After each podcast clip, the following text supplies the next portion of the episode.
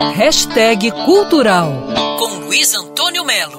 O álbum Selvagem, o terceiro da carreira dos Paralamas de Sucesso, foi lançado em 86.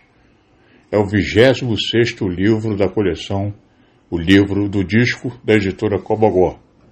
Essa coleção é sensacional.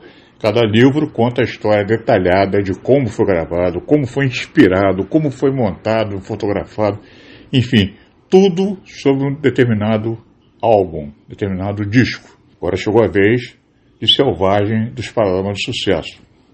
Quando esse disco foi concebido, os Paralamas precisavam atender a expectativa, é um negócio complicado, a expectativa do público, da gravadora e também conciliar com as suas experiências e desejos, né, digamos, é, revolucionários, porque os Paralamas sempre pensaram lá na frente.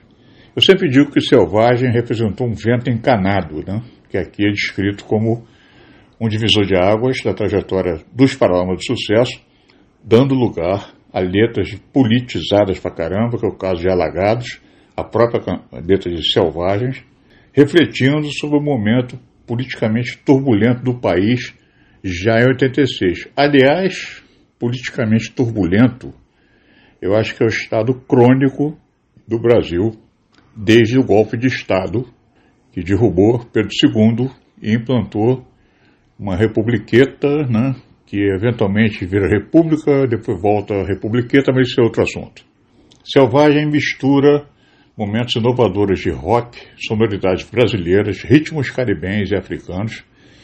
26 livro da coleção O Livro do Disco, editora Cobogó, convida os Paralamas de Sucesso Selvagem.